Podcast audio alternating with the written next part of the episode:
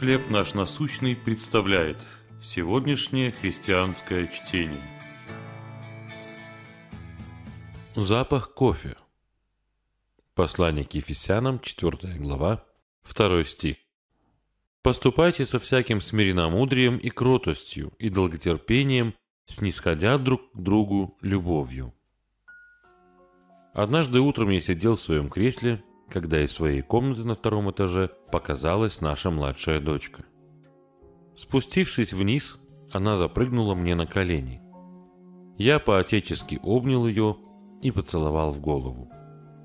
Девочка замурлыкала от удовольствия, но потом нахмурила брови, сморщила носик и бросила обвиняющий взгляд на мою кружку с кофе.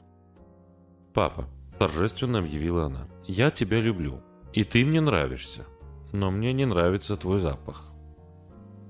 Моя дочка, вероятно, еще этого не понимая, поступала по-библейски. Говорила истину с любовью. Она не хотела меня обидеть, но чувствовала себя обязанной сказать то, что считала важным.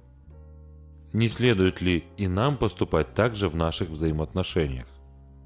В послании к Ефесянам Павел обращает особое внимание на то, как нам нужно относиться друг к другу, в частности, когда приходится говорить горькую правду.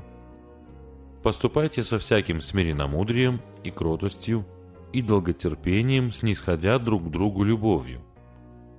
Смирение, кротость и терпение должны составлять основу наших взаимоотношений. Воспитание этих качеств характера под Божьим руководством поможет нам говорить истину с любовью, передавая друг другу что-то доброе для назидания в вере. Никто не любит, когда ему говорят о его слабостях и недостатках.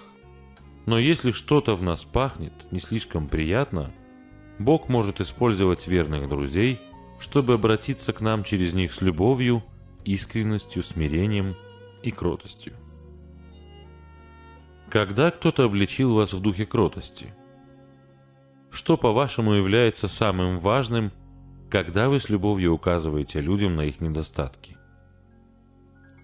Небесный Отец, помоги мне смиренно принимать исправления и обличать других с любовью, кротостью и терпением. Чтение на сегодня предоставлено служением «Хлеб наш насущный». Еще больше материалов вы найдете в наших группах Facebook, ВКонтакте, Инстаграм и Телеграм.